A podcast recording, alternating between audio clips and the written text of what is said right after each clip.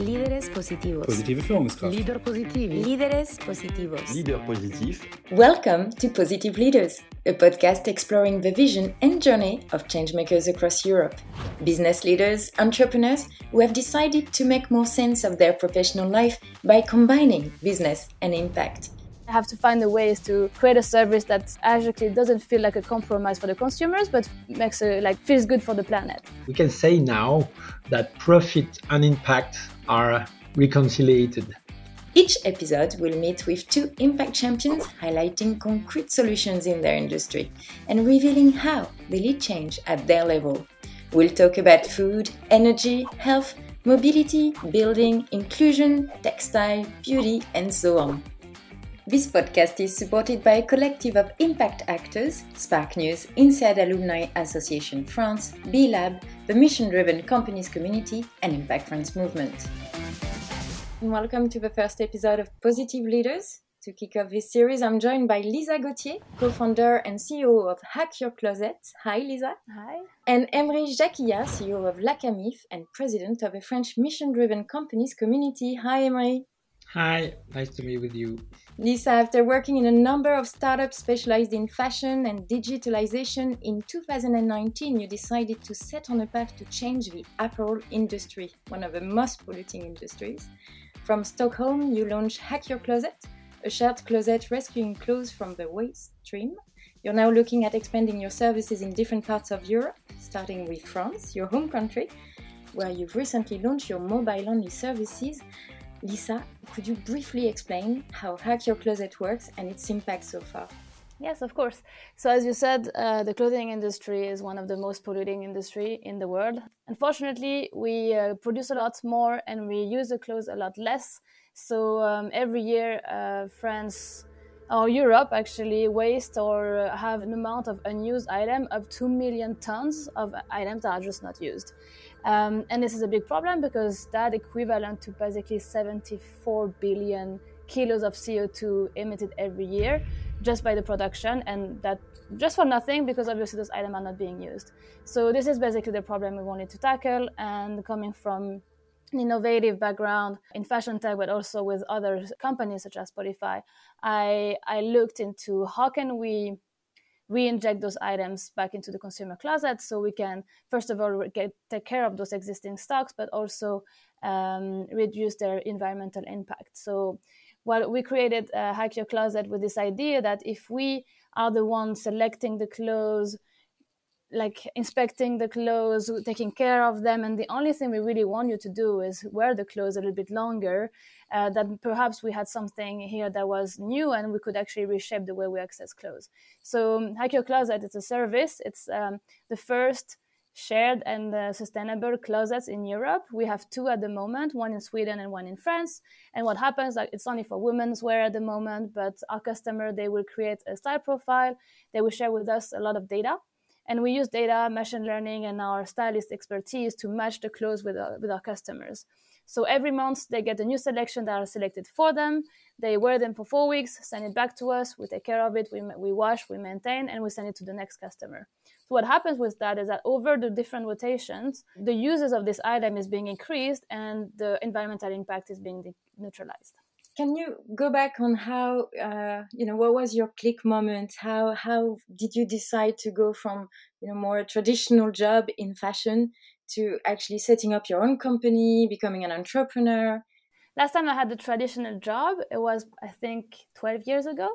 So it's been a long journey. And I always say that to uh, like uh, young entrepreneurs or younger entrepreneurs that for me, Hack Closet, I started 10, 12 years ago. It started a long time ago because we all come with experience, backgrounds, and history and, and so on. And I've, I've been in clothing my entire life. My grandfather was a tailor. So like I always had a connection to it. And I don't consider myself as a fashionista. I like, I don't really, you know, care too much about those things, but I, I love the way clothes help us express ourselves and say something about us without having to talk. So I've been always like really fascinated by it, but um, even more than that, I was fascinated by technology, innovation, growth, and stuff like this. And I work, my first startup that I joined was in 2013 in Berlin, where they were do it's called Outfittery. Maybe you heard about it. It's um, in Europe, and they also do curated shopping for men. So I worked for them for a long time. Uh, I actually we grew the company from 30 people to 250 people, and then it was my time to sort of hand over to someone who you know wanted to do something else, and I wanted to to discover the startup ecosystem. So I went to Stockholm and I I I work with a lot of different startups, and this is my second startup. So really, the way it, happened is like going through those different companies and so on. I just started to sort of like think about what's next, and I worked a lot with resell, and resell being one of the fastest segment in in fashion right now basically i just realized how yes secondhand is growing but most people still don't buy secondhand uh, for a lot of reasons. And what if i just do everything for you? So the only thing i want you to do is basically wear the clothes we have produced and then i have to find the ways to create a service that actually doesn't feel like a compromise for the consumers but makes it like feels good for the planet what obstacles did you find the, the hardest overcoming? Was it changing consumers' uh, attitudes? Uh, did you was it easy to convince them to go towards your services, or was it you know finding money to set up your uh, your company? How what were the main obstacles you found along the way? I think the I mean it depends always on where you are in your journey, and I mean this has only been two years, but everything I learned prior to this company helped me basically understanding my consumers better and who I wanted to work with or why who my service was for. Uh, so I think it is challenging when you want to disrupt something. I mean, we're completely changing the way we access clothes. Like you don't own them anymore. Someone selects it for you. It's based on technology. It's about impact, and and I think it should. It, it's supposed to be a challenge. It has to be hard. Otherwise, it's there's no like the outcome wouldn't be as important. So I think it, it is a challenge, but that's why we're doing it. And then you know, and when it comes to funding, I think it's more. Um, I always said that as well. Is like I mean, getting having a startup and being an entrepreneur, like a successful entrepreneur, if you might want to say that like this, is about network. Is about always being open to hear people's story, where they're coming from. Some of our investors today, I met them five years ago, and if we would have asked ourselves if we would be working together today, probably not. Emery, you, you've been uh, in the world of business for even longer than than Lisa. Um, you're pretty well known in France now, but maybe not so much outside.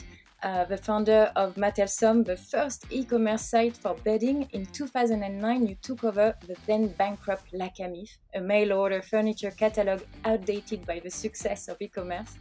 Ten years later, or a bit more now, La Camif has become the darling of young eco-conscious consumers, a key player in home furnishings made in France, and a model when it comes to illustrate what a mission driven company can do.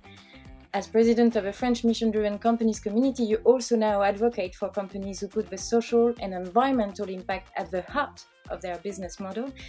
Emery, could you just explain to us briefly what is a mission purpose company and how switching to this model has helped La Camif actually recover?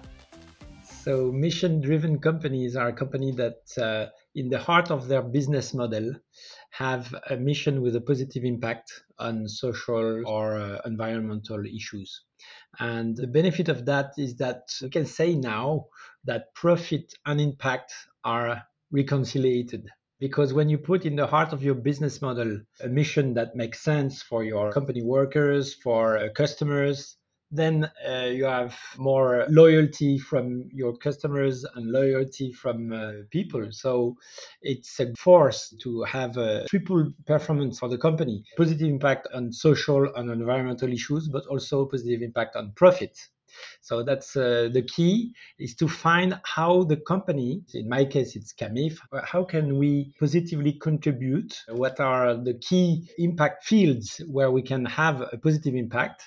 And in our case, it's uh, probably responsible consumption and locally made product in the heart of our business model since uh, 2009. But I imagine it's slightly easier to set up a whole new company with this idea than trying to transform a rather old company. I think La Camif was set up in 1947 uh, with already people working there, it, it, must be quite difficult. What obstacles have you found in trying to completely transform that model?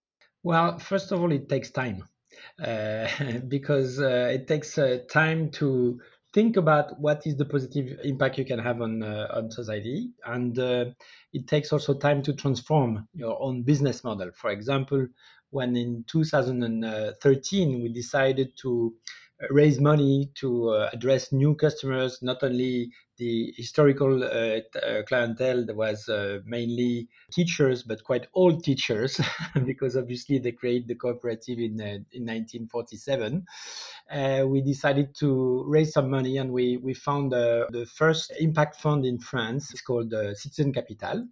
And nowadays, we have 80% of our customers that are new customers, younger customers. But it took time. It took us probably five years to change and transform the core products that we sell on Camif, beddings, but also uh, home furniture, and to align the mission of the company and the way we were doing business. It takes a lot of time, but it's a great way to have a, a company that really makes sense for uh, all the stakeholders of the company. For example, when in 2013 we decided to think about the mission of Camif, we took us a long journey, two years and a half, to define the, the, the mission of Camif. It's only two sentences, so we're not very efficient in, in Camif, but uh, it, because we decided to make a very collaborative uh, project defining the, the mission of the company. And uh, the mission is in our bylaws since 2017. Mission is home products and services for the benefit of people and the planet uh, and involve all the stakeholders, cooperate to develop sustainable patterns of consumption and production and new business models. So it took us time to traduce this mission in five goals. For example, the first goal is to uh, develop responsible consumption in France. And two weeks after having the, the, the mission in the, our bylaws, we decided to close the Camif website to boycott the Black Friday. So it was the first uh, big uh, move that we made to really take some action to promote responsible consumption versus uh, overconsumption. And quite a, quite a big move it was a big move and it was a, a, a, difficult decision to make because sometimes you have a different point of views between short term and long term. We knew that in the long term that decision would be very profitable for Camif and for for the society, but uh, in the short term it was quite tough because we we obviously uh, uh, were missing the best uh, e-commerce day of the year, but um, also the transformation of the offer it took us a lot of time because our, our, our third engagement is make circular economy our standard. So that we that for us it meant it meant that we had to uh, revisit all the way the, the, the, products that we were selling were made how they were made how they could integrate more recycled materials and everything. And uh, it was a, a, way for us to also have all our suppliers. We're working with uh, more than 100 suppliers, French suppliers for 80% of them, to address those new issues about circular economy. And it took us uh, four years to have more than half of our offer today made, especially made for Camif. That uh, is uh, with a positive impact because it's locally made. It's uh, made through through circular economy and it also has a positive impact for our margin because we are in a very competitive market. As you know e-commerce is not a happy uh, journey every day with uh, amazon alibaba and everything. And um, uh, but uh, we, with this move that we made in 2017, we transformed our, our job. It's interesting because uh, I can hear how you've transformed Camif and it's very clear with the mission driven. But uh, it seems to me there's been another transformation, which was more personal transformation. I mean, you've entered business uh, at a very young age. You've set up different companies in the past, which were not specifically socially or environmentally oriented. I mean, what prompted you as a person to turn towards a more sustainable way of doing business? But definitely, it's the move I made from Paris to Niort.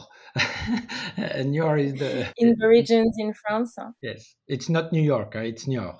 This move uh, made me realize that. Uh, if we if we wanted to have a chance to succeed in this very audacious project of uh, relaunching Camif, we had to put positive impact in the heart of the model. We have to prove that the project would have a positive impact for Niort uh, we opened a call center in Niort, a logistic uh, platform in Niort. We also moved there, but also for all the ecosystem of the French suppliers working for, for Camif. And when we decided to have this attention and pay, pay attention to the social issues then we had all the stakeholders were keen on uh, having us succeed. So for me, Camif, that makes me realize that companies can have a great impact on the, on the environment and the social environment and environment. And uh, now we've talked about both your, your personal journeys uh, and stories of change are often about visionary individuals uh, like you two.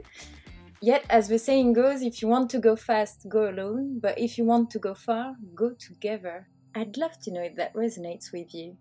Yeah, it's extremely important. I think for anyone who wants to become an entrepreneur, is uh, you have to collaborate, and um, and I mean it, it, goes at different scales. I mean, collaborating with your own team, collaborating with your partners, collaborating with your investors. I mean, when you raise fund, you don't they're not just like a bank they're people who are who wants to work with you to get somewhere. And what you don't have is the you know they have just the financial the resources but they don't you're going to be doing the work. So it's like a collaboration here as well. So yeah of course definitely. And and at the same time it's like for example i always my first startup i started it on my own. This one i started it also on my own. And then michaela my co-founder joined later because um, I, I, think it's it's a it's a matter of personality as well, and there's a moment where you have to sort of figure things out before you can get people on board. And what I learned from my first startup, where we invested a lot in development first, is that this time I was able on my like on my own to create an MVP before launching to actually test the, the like how viable our service was before actually I couldn't get the first revenue and get and hire someone without having to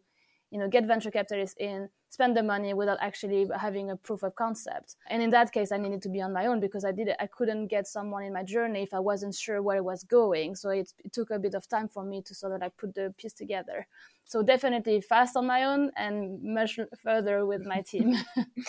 And you emery the notion of a team is uh, important in uh, in everything you've developed uh, at la camif but also uh, maybe in uh, thinking mission driven companies? Yes that's definitely uh, very clear that collaborating with and, and having all the ecosystem of the of the company defining the mission of the company is the way to go because that path gives reinforced engagement. It makes sense. And in our culture we, of CAMIF, we have a very collaborative culture we did from uh, 2014 Tour du Made in France. Every year we do a Tour de France, uh, visiting our suppliers, and uh, we do that with our customers and with our, our employees. And it's great. We, we, we have cr- creative and collaborative workshop in the heart of the plants of our suppliers to invent new products and everything. So I think uh, yes, definitely collaborative approach is, is very key to the success of the mission driven companies. We know that we need to accelerate our response to climate, environmental, and social issues.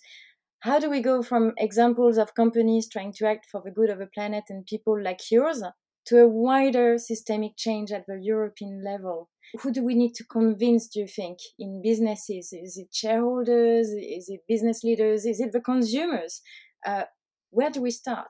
There is an emergency. Everyone knows that the climate change is directly linked to our way of life, to our way of doing business. Uh, so that's very clear now. So we have a growing pressure from uh, citizens, from consumers, from our own people or, our employees, demanding that the companies do their part, you know, and, and do something about that. And uh, I think mission driven companies is probably the most powerful uh, lever for transforming uh, the economy and, and then changing the world. And as there is a growing demand from citizens, consumers, employees, and also from fin- from the financial sector about uh, the uh, extra financial uh, performance of companies, companies will move from that. They will have no other choice they will have to move, otherwise, they will disappear. And the message that we need to share is that, first of all, it's possible to uh, reconciliate profit and impact. It's a great journey. It's worth working on that uh, journey, you know.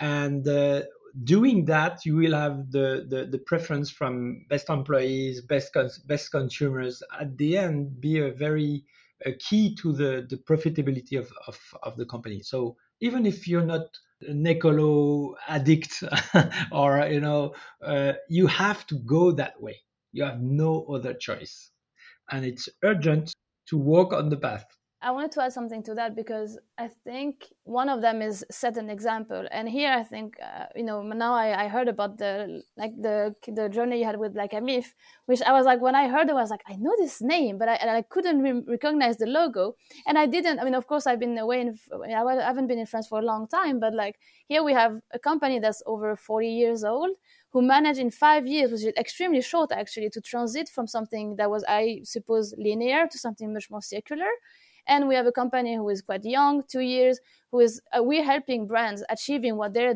what you did at uh, La Camif uh, faster because start, like when you um, when you adopt technology and you uh, the, the the pace that the startup have is extremely fast compared to other companies who are much much bigger with different we know when they like they have done so many things there's so many layers to which we have to change things and it takes a lot of time but um, i think it's a good example to show that regardless of you are 40 years like a really uh, old company or a young one we can go in the same direction it's possible because if we can set the example like uh, if i can show that I, with an impact driven company i can raise as many as any tech company and also have this idea of this you know what people call it, the unicorn like it will set a new standard for venture capitalists. It will set a new standard for um, for the big companies the corporations and stuff. And if and the more example we can set the the more we can talk about it the more it will become clear that this is the way to go. If not only and and for profit it's not only non-profit we're all in here because we understand how to create a business that can be sustainable on its own that as a business but sustainable for the planet as well so you both believe that uh, by setting up examples, it can snowball into the, the, the, rest of the economy, so to speak. But it still seems to be a bit slow. Is you know we're we're facing a strong emergency. Uh, we talk about it every day on the news. Um, how do we convince, maybe even a little faster, these traditional uh, companies with traditional business models uh, do, do we denounce their malpractices or on the opposite do we support them uh, in any good practices they may have i mean wh- where is the line how do how do we push it uh, aside of the examples you're all setting um, I, I, think there are two um, in France. There are, there are two accelerate accelerators of the transformation of the economy and, the companies. First, the, the Loi Pacte uh, set the standard of mission driven companies. And that a lot of uh, companies are now on the path to become Société à Mission. There, the, the law was uh, last year, 2020, and uh, there is today 245 Société à Mission in France. So it's not huge, but it's it takes time. As I said, it took us uh, almost three years, so it's quite normal. But the main accelerator is the COVID crisis that we are that we are living right now, because there is a growing consciousness of the emergency of acting, you know, and uh, that we can really see that there is a growing number of companies taking action to move. So we are at the beginning, but it's going faster and faster. And it has to, because we have to address very urgently some uh, big issues. Lisa, do you see an evolution in uh, businesses, maybe in Sweden as well as France? I mean, Emery uh, has a, a, very good vision of what's happening in France, but it'd be interesting to also look uh, wider at the European level and maybe you you can uh, share with us what, what you've seen happening. But there are a lot of things. I mean, especially in the European Union, like they, it's yeah, there are things that are based they, that are made on the country's level. But like for example, it might not be addressed the same way. But for example, I mean, France. Uh, now the uh, brands are not allowed to waste their like to burn their clothes anymore all of the unused thing which is a big change for us and that's where we want to come in as an alternative but in sweden there's a lot of things that are being done and things that have been done since a really long time like people get um, tax uh, returns on the clothes that they repair or the, the, the, the, cars they repair or all of the repair they do. So there are things being done on the level of the governments and all of those different organizations. But I just uh, you you were talking about do we have to blame the you know the, the companies or collaborate with them on, on their own impacts and um, just to quickly on that because I, I, think for me it was a really big big learning is that if you would have asked me about you know, some of the biggest retailers uh, five years ago, I would have been like, "Yeah, I'd rather see them burn." But then I realized, you know, it's not that's not going to help anyone. Like if you know, if we are on a, on a constant clash of like you're doing something bad, but you're the one consuming, blah blah blah, uh, it's not we're not going to get anywhere. And then I took I I did like a 360 turnaround. I was like, okay, instead of being like that, I'm just going to help them do it. Um, and today we're in conversation with with actually the fourth largest clothes retailers in the world. And i can see the one who are really dedicated to change the one who are not interested because that's not their business model. But you know you know if we can get one or two of them to work with us that's like two-thirds of the largest clothes being manufactured today. So it will be a large impact already. And um, and I'm really, I, I was really pessimistic at the big, like uh, five years ago, I didn't really know where we're going with the clothing industry, which is the one that I, I, I cherish the most. And today I can tell that there are a lot of investment being done in changing things. Like, um, I'm not going to give name, but like in Scandinavia, they have some big groups and they are doing the thing that needs to be done. It will take a lot of time because uh, the word I was looking before is like they have a lot of legacy and you, it's really hard to change a linear business to circular but they are trying. And when you see the amount of investment that's been in, engaged it's it's it means that they are they mean what they are doing. And then not everyone is doing that. But i can i can tell that uh, things are changing. So you see things changing. Emery you see things changing uh, in france. Have you seen uh, have you looked at the uh, european scene uh, as well? Yes we definitely think in the community uh, des entreprises à mission, in the movement that we, we created, the, this association, this ONG to promote the, the Société à Mission model, that we could benefit from a European uh, framework uh, and that we could have uh, in Europe a great positive impact on how capitalism could evolve. And uh, we probably uh, could build this Europe- European capitalism uh, very different from the Chinese capitalism or the US, the American capitalism, and uh, based on values that we share in Europe and based on the vision that we, we have in Europe that we can reconciliate impact and profit. We can do both. So probably, and that's uh, what we're going to uh, address in the in the future uh, in, in, the future months for for the communauté des entreprises à mission is to promote this idea that we need European framework, and uh, we definitely think that the French experience with the Pact law with Société à Mission can benefit and, and can be very interesting for uh, other countries. We have similar or uh, sort of similar evolution in legislation, for example, in Italy. We have Società Benefit. So there are some initiatives uh, around Europe in some countries, but we would really benefit from a European framework that could uh, really, you know, fit our uh, European companies. So basically, a mix of setting the example, showing that it is possible to be mission driven and reconcile mission and profit, a mix of influencing customers also to, to change their habits, their consumption habits, a mix of legislations to help frame that. Um, but reasonably, what do you think we can achieve by 2030? That is in nine years. It's a uh, tricky question. Oh yeah, it's very tricky, but uh, I'm uh, rather optimistic. And uh, as Lisa said, probably five years ago I wouldn't be as much optimistic, but I see things are changing really fast, and COVID is uh, accelerating uh, definitely the change in terms of consumption habits and in terms of consciousness of the business leaders also and um, we need everybody to move not only companies but also consumers to move and uh, the shift is going quite quickly. I, I think it is going to be quicker than we think. Even though, as Lisa said, uh, there are uh, when you're a big company, you have a big business, it takes time to change your habits takes time to change your supply chain. It, it, takes time.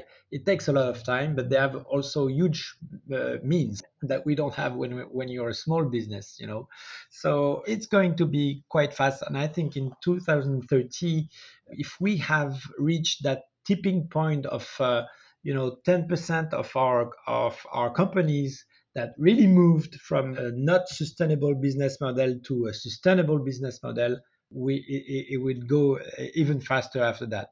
And uh, do you think maybe in the fashion industry, maybe to have your opinion, how fast do you think it's going to move from now? And where do you see fashion industry in 2030 on that point? So, I mean, I'm pretty co- confident about, again, the European actors and players in this industry, and perhaps also the one in the US, the one I'm the most worried about. And I'm going to name them because I think it's what they're doing is horrendous.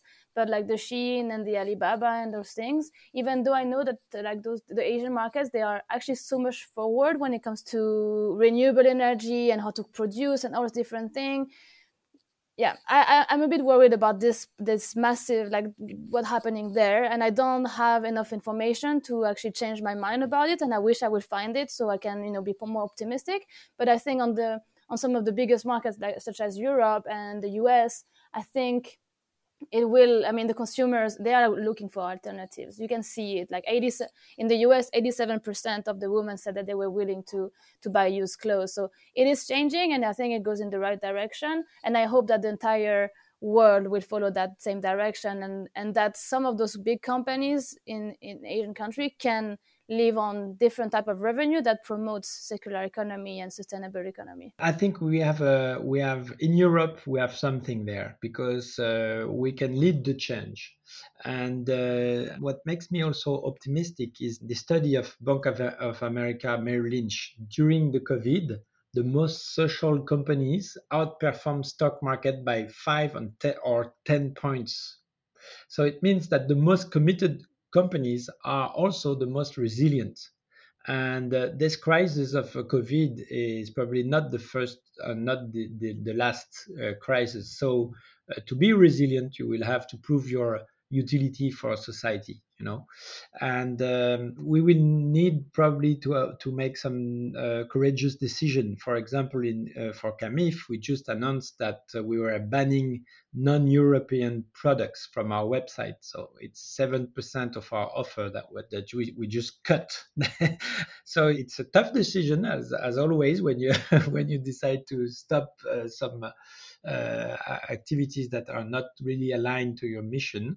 But uh, we definitely think that it's the way to go, and because the local consumption, local production is a key to lower carbon emissions and uh, you know making this bet is uh, is a bet on the future but it will be profitable for the company so it's nice to uh, to almost finish on a on a positive note. I, I, just would like to to ask you where you see yourself in nine years, and where you see maybe La Camif and Hack Your Closet in nine years. I think you know what we are trying to achieve is. Um, is definitely re- reshaping how we consume clothes and then you know in in nine years or five years i think it's looking at the um, people's closet in a different way people's dressing in a different way we will have you know we will cover the entire the entire like European continent with, with shared closet where you can just on demand have the clothes, use them, send it back to us, and completely change the way your your closet looks like and the way we consume and and really together building a community where we can change things where not only the consumers are winning, the planet is winning, but also the brands and the retailers who are looking for alternatives. So that's really what I'm looking for uh, for our company and for the uh, our our goals. So yeah and thanks for uh, the opportunity to be here and, and spread the message. Hopefully, we'll get there together. a new Emery, uh, a new face for La Camif in nine years, uh, new transformations, or? Well, I hope that we will have uh, achieved our goals, uh, make 100% of our circular economy products, and uh, you know having developed locally digital digital platform over Europe uh, to have uh, locally made products for everyone and um, in the best case scenario to be ahead of of uh, huge companies from, uh, like IKEA, for example, with new with a new business model that is much better for the people and for the planet. So, still a few challenges ahead of you, both of you. Thank you very much for uh, taking part in uh, in this uh, first episode of Positive Leaders. It was great to hear your energy and uh, and be inspired by uh, by your models. Thank you. Thank you. Thank you for listening. If you've liked this episode and wish to be kept informed of upcoming episodes, I invite you to subscribe to the podcast on the platform of your choice and to follow the accounts of our partners on LinkedIn, Twitter, Facebook, or YouTube. To amplify the voice of our impact champions, do not hesitate to comment, share, and add a few stars along the way. A big thank you to INSEAD Alumni Association France, B-Lab, the Mission Driven Companies Community, Impact France Movement, and Sparknews for their support, as well as Thomas Grosbois for the editing and Ariane from the agency Maurice for the artistic direction.